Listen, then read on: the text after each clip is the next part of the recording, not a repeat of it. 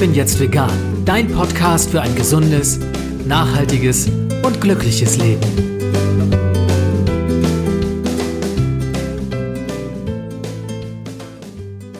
Hey und herzlich willkommen zum Ich bin jetzt vegan Podcast. Mein Name ist Jens Herndorf und ich freue mich, dass du auch in dieser Episode wieder dabei bist. Seit 2010 bloggt mein heutiger Gast unter The Vegetarian Diaries zunächst über vegetarische und später auch über vegane Ernährung. Als mittlerweile promovierter Physiker im Bereich der, aufgepasst, Quantenatomphysik, widmet er sich dabei nicht nur der Entwicklung von Rezepten und veganen Restauranttipps aus Deutschland und der ganzen Welt, sondern auch populärwissenschaftlichen Fragestellungen rund um die Themen Ernährung und Veganismus.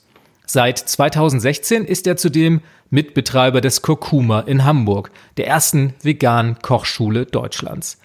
In dieser Episode wird er mir verraten, warum ihn eine vegetarisch-vegane Ernährung glücklich macht, was Physik und Kochen miteinander zu tun haben, ob die Aussage ich kann nicht kochen zulässig ist und warum Pizza für ihn wirklich alles besser macht.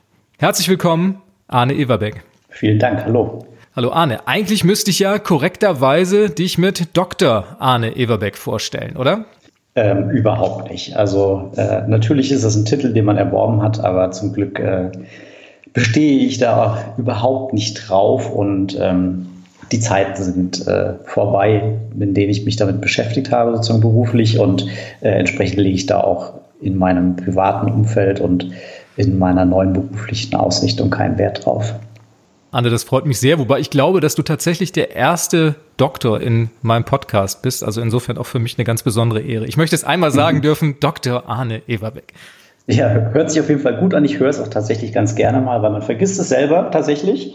Gerade wenn man in dem Bereich nicht mehr, nicht mehr tätig ist, ist das irgendwann dann so, ne? Man kennt das, wenn man studiert hat oder in der Schule war, äh, die Dinge werden mit der, mit etwas Zeit und Abstand dann unwichtiger. Ganz hast du die wissenschaftliche Neugier natürlich nicht hinter dir gelassen. Da kommen wir am Ende dieses Podcasts nochmal zu, weil bei dir auch Wissenschaft und Ernährung durchaus miteinander einhergehen. Ich möchte jetzt gerne allerdings erstmal einen kleinen Blick zurückwerfen, denn 2010 war für dich gewissermaßen ein entscheidendes Jahr im Hinblick auf die Ernährung. Du bist durch deine damalige Freundin in Berührung bekommen mit der vegetarischen Ernährung und das hat für dich dann einiges in Gang gesetzt. Erzähl uns doch ein bisschen, was da so passiert ist. Genau, das äh, war die damalige Freundin und ist sie auch heute noch. Und äh, wir haben uns im Studium kennengelernt und sie hat zu der Zeit äh, bereits vegetarisch äh, sich ernährt und gelebt. Für mich war das damals ähm, noch überhaupt kein Thema. Ich hatte auch keine großartigen Berührungspunkte damit. Wir haben dann aber im Studium regelmäßig gemeinsam gekocht und da war der kleinste gemeinsame Nenner natürlich das Vegetarische. Und ich war, was das Kochen anging, immer offen und interessiert und hatte überhaupt kein, keine Berührungsängste oder keine Probleme damit, wenn wir gemeinsam gekocht haben, äh, eben vegetarisch zu kochen.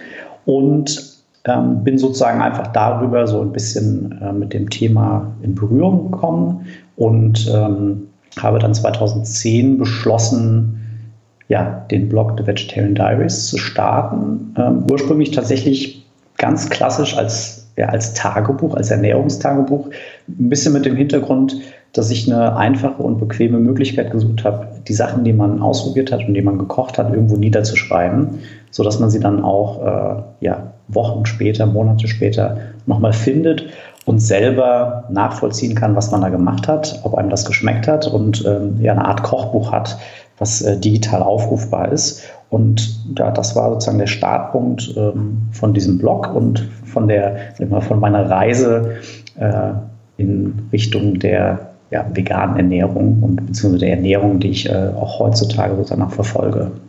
Was hat Ernährung denn vorher für dich für eine Rolle gespielt, bevor du dich für die vegetarische Ernährungsweise entschieden hast und angefangen hast, das im Rahmen deines Blogs zu dokumentieren?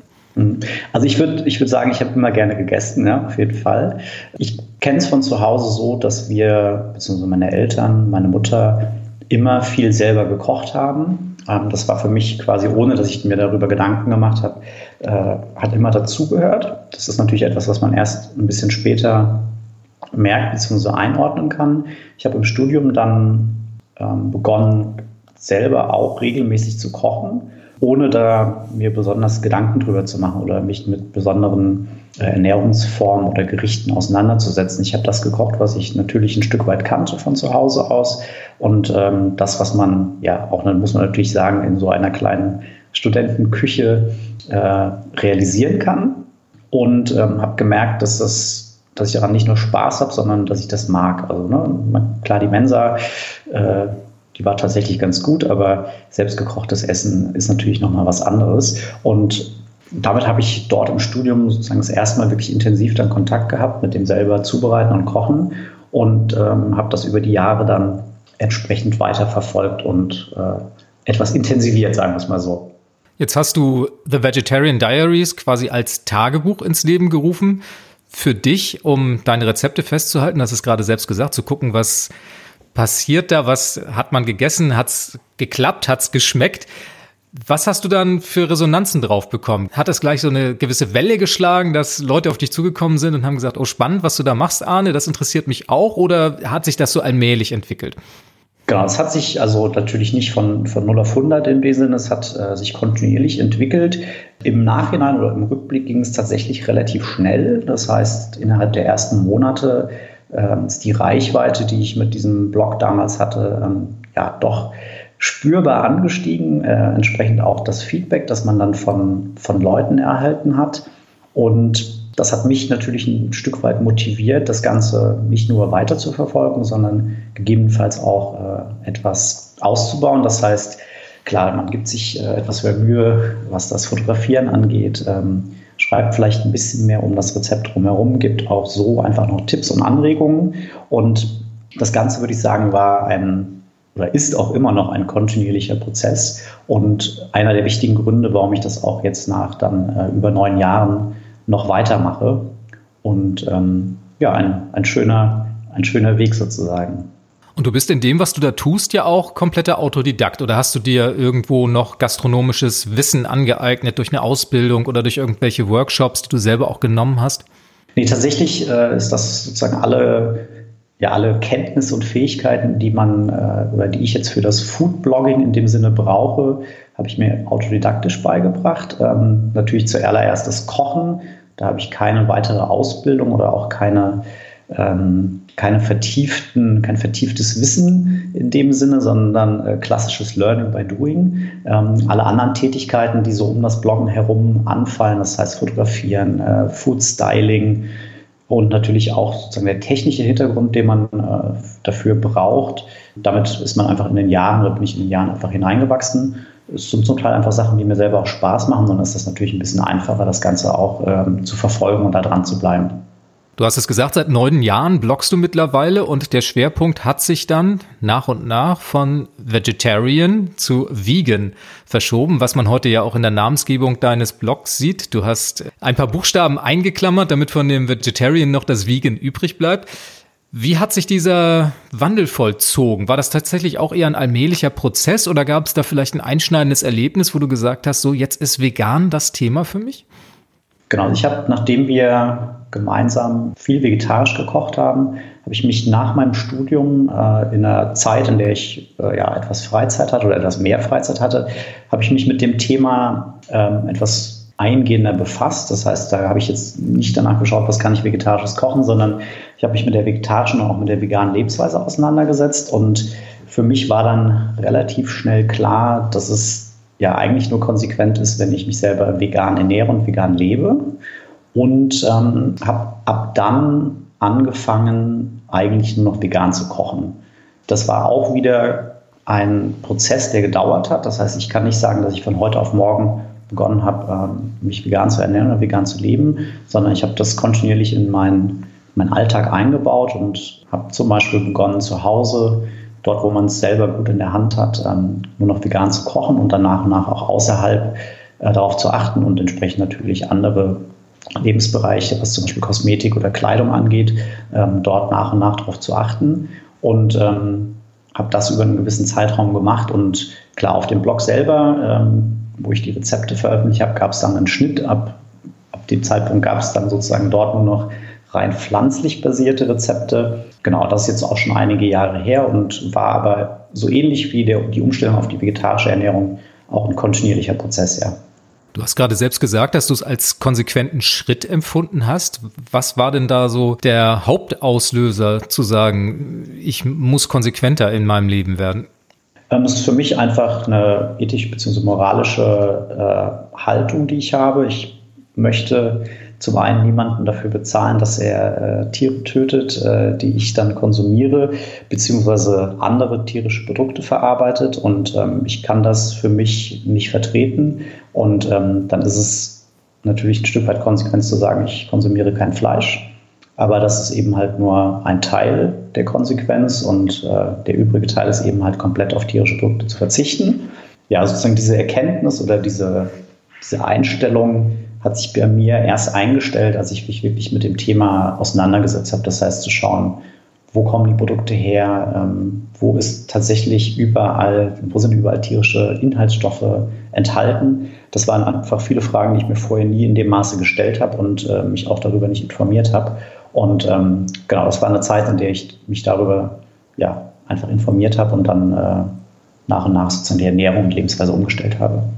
Als jemand, der sich jetzt viel mit Kochen, mit Ernährung beschäftigt und jetzt auch diesen Evolutionsprozess durchgemacht hat vom Fleischesser, ich nehme mal an, früher hast du Fleisch gegessen, dann mhm, genau. zum Vegetarier bis hin zum Veganer. Wie würdest du das einschätzen? Ist eine Umstellung auf eine vegane Ernährung ohne diesen Zwischenschritt Vegetarismus ohne weiteres möglich? Kann auf jeden Fall gut möglich sein. Ähm, Ernährung ist oder Essen generell ist ja immer etwas, was sehr, sehr individuell ist. Ich würde jedem empfehlen, es so zu machen, wie es für ihn sich am besten anfühlt und wie man selber auch realistisch sagen kann, das schaffe ich oder da habe ich auch Lust dazu. Wenn jemand sich lange mit dem Thema auseinandersetzt und generell viel ohne tierische Produkte kocht, wird er mit Sicherheit kein Problem haben, auf äh, ja, das Stück Fleisch, was es vielleicht einmal in der Woche gibt, äh, zu verzichten und stattdessen etwas anderes zu essen. Ähm, wenn man natürlich von den Gewohnheiten her sehr, sehr viele tierische Produkte konsumiert, fällt es umso schwerer, auf die dann zu verzichten und vor allen Dingen noch zu wissen, was man essen und konsumieren soll. Da hilft es aus meiner persönlichen Erfahrung auf jeden Fall, wenn man sich damit ein bisschen Zeit lässt, äh, sich keinen unnötigen Druck macht und äh, das Ganze sozusagen nach und nach und Schritt für Schritt angeht. Ja. Aus deiner Leidenschaft für die vegane Ernährung und fürs Kochen wurde am Ende dann auch ein Beruf, Du bist Mitbetreiber des Kurkuma in Hamburg. Seit 2016 gibt es euch. Was waren so die Schritte dahin vom Blog zum Kurkuma? Wie ist es dazu gekommen? Ja, tatsächlich war das, äh, wie man so schön sagt, nicht geplant.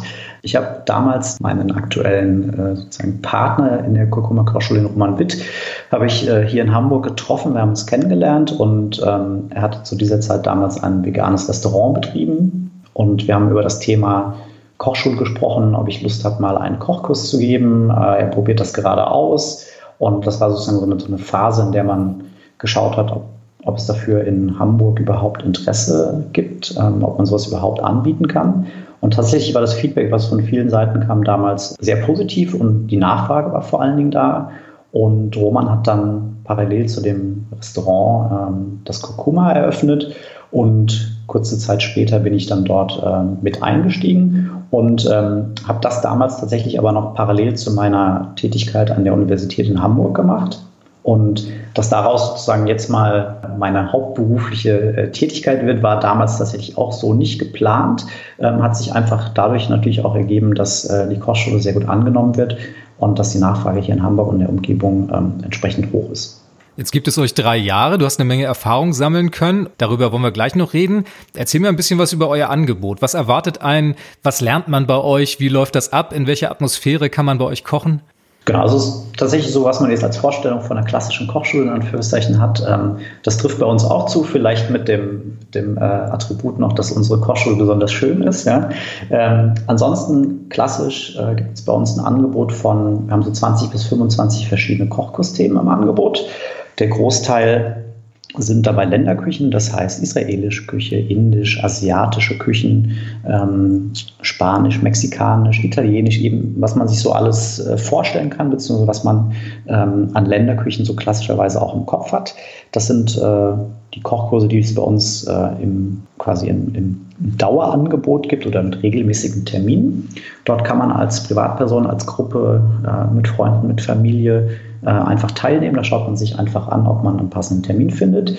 Die Kochkurse dauern in der Regel vier Stunden und ähm, ja, der typische Ablauf ist, gibt eine kleine Vorstellungsrunde. Der Koch bzw. die Köchin äh, erzählt in der Regel ein bisschen was zu dem Thema und zu dem, was man an dem Abend dann gemeinsam zubereitet. Und dann wird für ja, anderthalb bis zweieinhalb Stunden, je nach Aufwand und Umfang, gemeinsam gekocht und natürlich dann äh, der wichtigste Part am Ende gemeinsam gegessen.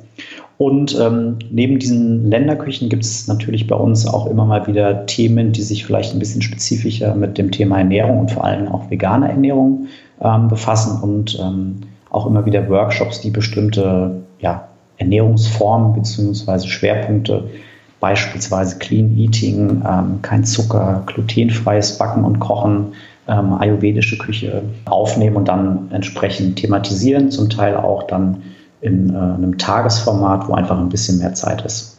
Jetzt hast du schon eine Menge dieser Kurse selbst miterlebt. Was sind so aus deiner Erfahrung die größten Hürden für vegane Neueinsteiger oder für Menschen, die sich mal an einem veganen Kochen probieren wollen? Was sind so die Herausforderungen, auf die diese Menschen in erster Linie stoßen und die Fragen, die sie euch stellen? Für viele ist die Schwierigkeit, ähm, dass sie es nicht gewohnt sind, ähm, vegan zu kochen. Also die meisten ähm, auch Menschen, die schon sehr, sehr lange selber kochen oder sich äh, viel mit Ernährung auseinandersetzen und ihr eigenes Essen zubereiten, kennen viele tierische Produkte, die bei ihnen standardmäßig ähm, beim Frühstück, beim Abendessen auf den Tisch kommen und haben Schwierigkeiten, ähm, dort dann, wenn sie diese Produkte weglassen, ja, haben sie das Gefühl, der Teller ist leer, und der Tisch ist leer und sie wissen nicht, was sie machen müssen oder können. Wenn man dann natürlich versucht, Produkte äh, die man vielleicht häufig verwendet, einfach eins zu eins zu ersetzen, dann ist das in der Regel nicht besonders befriedigend. Und das ist so, würde ich sagen, eine der größten Hürden. Ähm, beim Kochen selber ist es meistens so, dass wenn man sich ein veganes Rezept raussucht oder irgendein Rezept im Internet raussucht oder aus einem Kochbuch, die meisten Menschen haben kein Problem, das nachzukochen. Aber sozusagen die Ernährung, die man so im Alltag hat, das muss schnell gehen, das Frühstück, das Abendessen, der Snack zwischendurch. Da ist es doch so, dass wenn da die Erfahrung fehlt oder auch ein gewisser Fundus natürlich an Rezepten, die man, die man vielleicht im Kopf hat oder kennt, ähm, von denen man auch weiß, dass man sie gerne isst, ähm, das ist für viele so ein, so ein Knackpunkt, der ein bisschen schwierig ist und das schließt sozusagen auch zu dem, was ich vorhin schon gesagt habe, ein bisschen an. Ähm, da hilft es einfach, wenn man sich ein bisschen Zeit lässt bei der Umstellung und sich an Sachen herantastet, um herauszufinden, was man denn mag und ähm, womit man auch gut fährt.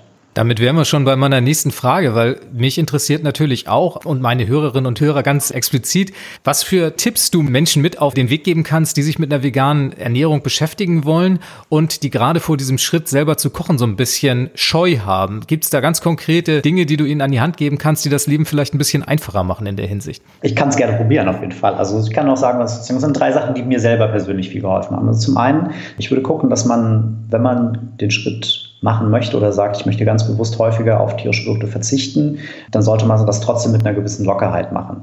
Also auf den einen Tag kommt es nicht an. Ja? Äh, das heißt, sich selber nicht zu viel Druck zu machen, ähm, gerade äh, auch wenn man vielleicht äh, nicht alleine lebt äh, und eine Familie, Freunde im Umfeld hat, äh, die das Ganze in einer gewissen Weise ja mittragen oder miterleben, ähm, dann hilft es auf jeden Fall, wenn man da mit einer gewissen Lockerheit rangeht. Das heißt, sich selber nicht zu verkrampfen und ähm, dann äh, verliert man auf jeden Fall die Lust und den Spaß daran. Das finde ich ganz wichtig. Das Zweite ist, ähm, mir hat es sehr geholfen, Dinge aufzuschreiben. Das heißt, wenn ich etwas gekocht habe, mir kurz Notizen dazu zu machen oder das Rezept aufzuschreiben oder zu sagen, das war wirklich etwas, was lecker war, das kann ich gerne nochmal machen.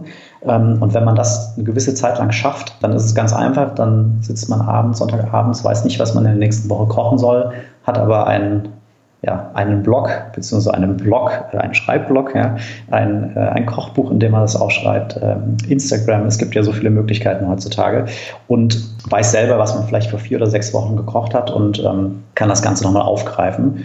Das hat es für mich sehr viel einfacher gemacht, weil man die Dinge ja dann schon mal gemacht hat und auch weiß, ähm, dass sie gut gewesen sind oder eben auch nicht. Und ähm, das hilft eben auch, solche Routinen äh, zu ermöglichen und zu schaffen, sodass man äh, gut durch den Tag kommt. Genau, und das Dritte, was ich auf jeden Fall als Tipp geben kann, ist ähm, gemeinsam zu kochen. Und das meine ich jetzt gar nicht im, im Hinblick auf die Kochschule, äh, da ist es natürlich auch toll, ähm, aber es ist immer ein tolles Erlebnis, mit anderen Personen gemeinsam zu kochen. Es ist egal, ob das Freunde oder Familie ist. Ähm, gerade im Bereich oder gerade wenn es dann um eine vegane Ernährung gehen soll, ähm, ist für viele ja äh, sind gewisse Dinge Neuland und das ging oder geht ja jedem so, der seine Ernährung umstellt. Und da ist der Austausch, den man mit anderen haben kann, äh, ist quasi ein unschätzbarer Fundus. Und ähm, man merkt ganz häufig, alle haben die gleichen Fragen, die gleichen Probleme, die gleichen Erfahrungen gemacht. Und das kann gerade am Anfang, ähm, kann das sehr, sehr helfen, wenn man da sieht, dass man nicht alleine ist. Und ähm, in welcher Form man das macht, äh, ist natürlich sehr, sehr individuell, aber das kann ich jedem nur empfehlen, ähm, das zu nutzen, ja. Ja, prima. Wir halten fest, erstens, nicht zu streng mit sich zu sein, also tatsächlich auch ein bisschen entspannter an die Sache ranzugehen, vielleicht auch sein eigenes Tempo zu finden und nicht zu denken, dass man von vornherein alles perfekt machen muss. Dann, was ich ganz toll finde, als zweiter Tipp, ja quasi ein eigenes Kochbuch zu führen. Ne? Also in welcher Form auch immer, ob du es jetzt elektronisch machst, ob du es jetzt von Hand notierst. Ich habe ja tatsächlich ein kleines Notizbuch stehen, das so nach und nach mit Rezepten gefüllt wird. Das ist mittlerweile fast ganz voll und wie du sagst, also das ist auf jeden Fall immer ein Fundus, ein Schatz, auf den man zurückgreifen kann und der einem ja auch immer wieder Möglichkeiten bietet, sich dann mal ein bisschen zu entspannen und zu sagen, komm, jetzt nehme ich mal was, was ich schon kann, was ich früher mal gemacht habe, von dem ich sicher bin, dass es funktioniert. Ja, und das dritte tatsächlich auch gemeinsam kochen kann ich auch nur unterschreiben. Tolle Empfehlung, weil einfach zusammen was zu machen ist schon eine schöne Sache und Erfahrung auszutauschen, finde ich sehr schön, kann ich alles unterschreiben. Wenn man tatsächlich dann aber mal so ein bisschen rumhorcht und mit Menschen gerade auch übers Kochen spricht, es muss jetzt gar nicht mal darum gehen, dass man sich vegan ernährt, dann kommt oftmals dieses Totschlagargument und vielfach leider auch von der männlichen Seite, auch heute noch, ich kann nicht kochen. Arne, mal ganz ehrlich, gibt es Menschen, die nicht kochen können? Also ich glaube nicht. Ich glaube sozusagen, oder ich bin der Meinung, dass ich in meinen Kochkursen schon sehr, sehr viel erlebt habe. Äh, auch sehr viele unterschiedliche äh, Menschen meine Kochkurse und auch die Kochkurse bei uns in der Kochschule schon besucht haben. Äh, mit allen äh, ja, Skill-Leveln, die man sich vielleicht so vorstellen kann. Und natürlich gibt es Menschen, die äh, zum Kochen vielleicht einen anderen Zugang haben, die das von Kindesbeinen gelernt haben, äh, beziehungsweise miterlebt und äh, mitgefühlt haben. Das heißt aber nicht, dass man nicht kochen kann, sondern Kochen ist einfach etwas, das muss man als allererstes einmal machen. Und ähm, wenn man das, wenn man da dran bleibt, äh, bin ich absolut davon überzeugt, dass äh, jeder kochen kann. Ähm, und vor allen Dingen jeder so kochen kann, dass es ihm selber auch schmeckt, weil das ist ja das Allerwichtigste. Ähm, und ich glaube, das ist eine Hürde, die, die jeder mit ein bisschen Zeit und Geduld auf jeden Fall ohne Probleme nehmen kann. Arne, ich habe es eingangs erwähnt, du bist Physiker und widmest dich auf deinem Blog auch in der Rubrik Food Science spannenden Fragen rund um die Ernährung. Und natürlich kann ich dich nicht entlassen, ohne dir noch ein paar dieser Fragen zu stellen, die möglicherweise auch meinen Hörerinnen und Hörern unter den Nägeln brennen. Darf ich dich kurz in Anspruch nehmen, was das anbelangt? Unbedingt, ja. Also, eine Frage, die bei dir auf dem Blog unter anderem beantwortet ist, warum knurrt der Magen, wenn man Hunger hat? Ich habe tatsächlich keine Ahnung. Ich denke, dass das vielleicht mit irgendwelchen muskulären Geschichten zu tun hat, aber du weißt mehr. Genau, das ist also tatsächlich eine spannende Frage und ähm, so wie du schon gesagt hast, das hat was mit muskulären Dingen zu tun. Und zwar ist es so, ähm, also man kann das Pferd quasi von, ganz einfach von hinten äh, aufzähmen. Und zwar kann man sich überlegen, wann äh, ja, wann knurrt denn der Magen? Und das ist immer dann, wenn man Hunger hat, ähm, beziehungsweise wenn man sehr lange nichts gegessen hat. Und ähm, das ist dann typischerweise der Fall, wenn der Magen relativ leer ist. Und unser Magen-Darm-Trakt beziehungsweise auch unsere Speiseröhre sind so konzipiert, dass sie, um die Nahrung durch den Körper ähm, überhaupt transportieren zu können, ständig in Bewegung sind. Das sind ähm, ja, so wellenartige Bewegungen, ja, mit der unsere Speisereste äh, zum Beispiel vom Mund äh, in Richtung Magen transportiert werden. Und äh, die nennt man auch Housekeeper Waves, ja, also wie die, wie die Wellen, wenn das wellenartige Bewegungen sind. Und ähm, genau, die sorgen dafür, dass äh, die Speisereste und auch Flüssigkeiten durch unseren Körper transportiert werden. Und ähm, was jetzt ganz vereinfacht passiert ist, wenn der Magen leer ist, ist der Magen ein großer Hohlkörper, der vor allen Dingen mit, äh, mit Luft gefüllt ist, statt mit Speiseresten. Und dann kann man sich das Ganze ja so ein bisschen vorstellen wie so eine Gitarre. Ja? Dieser Hohlraum wird durch diese wellenförmigen Bewegungen zum Schwingen gebracht. Und genau das ist das, was man als Magenknurren dann wahrnimmt. Genau, deswegen hört man dieses Magenknurren dann vor allen Dingen, wenn der Magen leer ist. Also der Magen quasi als Klangkörper, das gefällt mir gut. Und was mir auch gut gefallen hat, ist der Begriff Housekeeper Waves. Den habe ich mir gleich mal notiert. Ja, das ist auf jeden Fall super, genau. Mag ich auch sehr gerne. Ja. Und eine zweite Frage, mit der, glaube ich, ganz, ganz viele tagtäglich konfrontiert werden, ist, warum tränen meine Augen, wenn ich Zwiebeln schneide? Einer der Klassiker, ja, äh, der hat, hat wahrscheinlich schon mal jeder erlebt. Und zwar, ähm, was passiert ist, ähm, beim Zwiebelschneiden, ähm, ja, beschädigt man das Zellinnere, beziehungsweise man beschädigt die Zwiebel ähm, und auf einer etwas kleineren Ebene das Zellinnere. Und ähm, in der Zwiebel befinden sich ja zwei Stoffe, ein Enzym und eine Aminosäure, die heißen äh, Alinase und Isoalin. Und durch dieses Aufschneiden und Zerstören des Zellinneren kommen die beiden mit in Kontakt. Und was dort passiert, ist dann eine, eine chemische Reaktion. Und ähm, daraus folgt ein, ja, ein gasförmiger Stoff, der der Zwiebel entweicht. Ähm, der heißt Propantialoxid. Und das ist sozusagen jetzt der, der Böse in dem ganzen Spiel. Und ähm, dieses Gas, was dort entsteht, steigt aus der Zwiebel auf. Und wenn das mit den Augen in Kontakt gerät, dann schützt sich das Auge eben durch die Aktivierung der Tränendüse und man fängt an zu weinen. Und ähm, das ist sozusagen das, das Problem beim, beim Zwiebelschneiden, weil äh, ja, bei jedem Schnitt ähm, zerstört man eben mehr Zellen und ähm, setzt dieses, äh, dieses, diesen Tränenreizstoff frei. Arne, ich bin beeindruckt und ich muss sagen, ich könnte nicht einen dieser Begriffe fehlerfrei aussprechen. Und insofern freue ich mich, dass du mir hier heute ganz kompetent diese Fragen beantworten konntest. Eine allerletzte Frage habe ich noch an dich und zwar sagst du, dass Pizza alles besser macht für dich. Wann hat dir Pizza denn zum letzten Mal so richtig den Tag gerettet? Oh, das passiert ziemlich häufig tatsächlich. Äh, nein, also ich bin einfach äh, ein schon immer ein großer, ein großer Pizzaliebhaber gewesen oder habe sehr gerne Pizza gegessen, sagen wir es mal so. Habe tatsächlich nicht so viel Pizza selber gemacht, aber habe sie immer gerne gegessen und muss aber tatsächlich sagen, dass ich also so wirklich dieses, ich, wo ich sagen würde, so, das ist mein Comfort Food, das ist mein Soul Food, wenn ich irgendwie, wenn ich nicht weiß, was ich machen soll, ich brauche jetzt was Leckeres zu essen, dann ist Pizza immer das Richtige. Das geht mir erst so, seitdem ich mich tatsächlich vegan ernähre. Aus dem einfachen Grund, dass ich das Gefühl, immer das Gefühl hatte, also gerade zur vegetarischen Zeit isst man in der Regel Pizzen, die äh, zu einem großen Teil aus Käse bestehen. Und das ist für mich eigentlich keine Pizza, sondern eine Pizza ist so vielfältig und abwechslungsreich, äh, dass ich mittlerweile den Käse zum Beispiel überhaupt nicht mehr auf einer Pizza vermisse. Und sozusagen durch die vegane oder durch die, die Vielzahl an, an Zutaten und Produkten äh, auch auf Pizzen ähm, habe ich ja sozusagen seitdem ich mich vegan ernähre, äh, einfach Pizzen in jeder Form äh, schätzen und lieben gelernt. Und äh, ja, deswegen ist das sozusagen mein, mein Soul Food. Ja. Was ist denn deine persönliche Glückspizza? Uh, tatsächlich, äh, das variiert tatsächlich, äh, ich würde sagen, das ist, also es variiert auf jeden Fall saisonal. Ähm, ich einfach finde, dass man äh, da sehr, sehr viel machen kann. Und tatsächlich ähm, bereite ich meine Pizzen in der Regel nicht mit einer Tomatensauce zu, sondern ähm, mit vielen anderen Varianten von Barbecue-Soße über Pestos, über äh, ja, cheesy Soßen. Ähm, da gibt es einfach so eine große Vielfalt. Äh, so die eine richtige habe ich tatsächlich gar nicht. Äh, ich bin eigentlich immer glücklich, wenn ich äh, auch was Neues ausprobieren kann. Klingt aber alles sehr spannend. Gibt es da die entsprechenden Rezepte auf deinem Blog? Genau, ein Großteil der Rezepte oder zumindest einige ähm, mit unterschiedlichsten äh, Pizza-Varianten gibt es bei mir auf dem Blog auf jeden Fall. Und wer allein mit den Rezepten auf deinem Blog The Vegetarian Diaries nicht zufrieden ist und dich tatsächlich mal live in Action oder einen deiner Kollegen erleben möchte und einen Kurs bei euch belegen möchte, wo erfährt man mehr über das Kurkuma und was man dort aktuell bei euch erwarten kann? Genau, also eine Übersicht zu allen Kursen, allen Infos, Details und auch die Ticketbuchung, ähm, die findet man auf kurkuma-hamburg.de, beziehungsweise natürlich über die Google-Suche oder jede andere Suchmaschine. Und ähm, dort gibt es dann, die, wie gesagt, die, die Infos zu den Kursen als auch eine Übersicht zu allen Terminen. Ähm, natürlich äh, Bilder, Infos und Gutscheine und alles andere, was man zur Kochschule noch wissen möchte.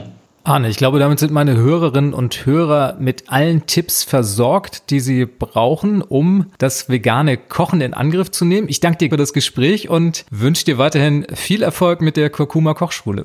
Sehr gerne, vielen Dank. Das war sie auch schon wieder, die 26. Episode des Ich bin jetzt vegan Podcasts.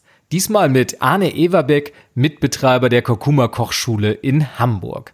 Du hast unter anderem erfahren, warum der Magen knurrt, wenn man Hunger hat, warum die Augen tränen, wenn man Zwiebeln schneidet und dass eigentlich jeder kochen kann.